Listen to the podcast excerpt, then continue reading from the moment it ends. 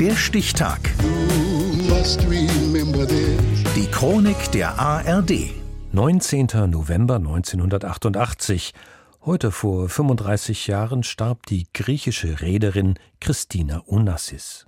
Ariane Hoffmann. Uh, Sie hatte die DNA ihres Vaters. Extrem klug und intelligent. Christina Onassis hat alles, was viele Menschen sich wünschen. Unermesslichen Reichtum, eine Kindheit in Villen und Designerklamotten.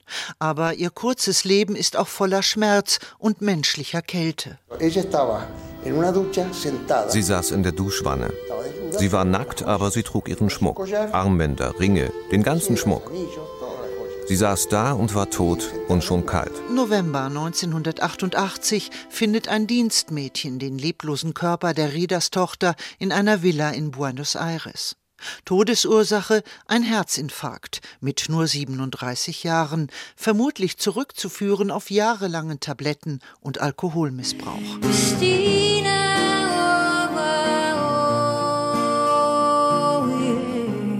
Geboren wird Christina 1950 in New York als Tochter des griechischen Reeders Aristoteles Onassis und seiner Frau Tina. Gemeinsam mit Bruder Alexander reist die Familie durch die Welt. Festtag im Hamburger Hafen. 50.000 Menschen kamen zu den Howaldswerken und sahen den Stapellauf des größten Tankers der Welt. Mit weiblichem Charme vollzog des Reeders zweieinhalbjähriges Töchterchen Christina die Taufe des stählernen Giganten. Die Kinder sind oft auf Yachten mit 30 Mann Besatzung, aber ohne Eltern. Ein Biograf. Sie waren allein dort, Ausgestoßene, Waisen auf See. Es ist schwierig, dies zu begreifen, sich den Reichtum vorzustellen, in dem sie lebten. Jedoch als Waisen ohne Eltern, ohne Führung. Als sie neun Jahre alt ist, lassen sich die Eltern scheiden. Onassis hat eine Geliebte, die Operndiva Maria Callas.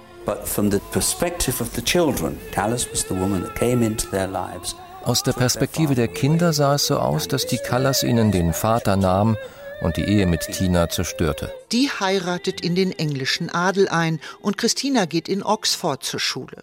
Eine Lehrerin erinnert sich. She came at uh, Sie war zehn, als sie in diese Schule kam. Sie war wie ein Alien aus einer fremden Welt.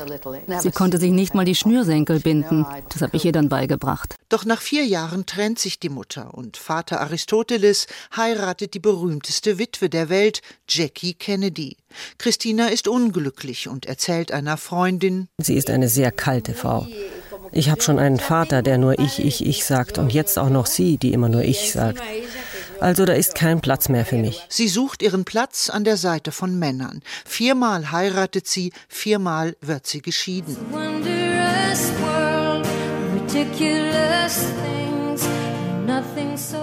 Anfang der 1970er Jahre verliert Christina Onassis ihre gesamte Familie.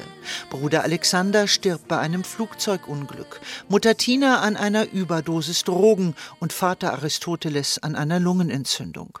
Halt findet sie in der Arbeit. Sie modernisiert den Onassis-Konzern und wird 1982 als einzige Frau in den Vorstand des griechischen Reederverbandes gewählt.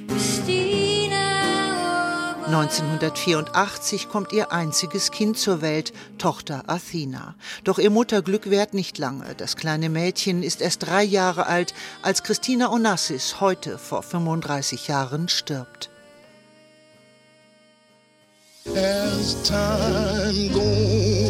Der Stichtag. Die Chronik von ARD und Deutschlandfunk Kultur. Produziert von Radio Bremen.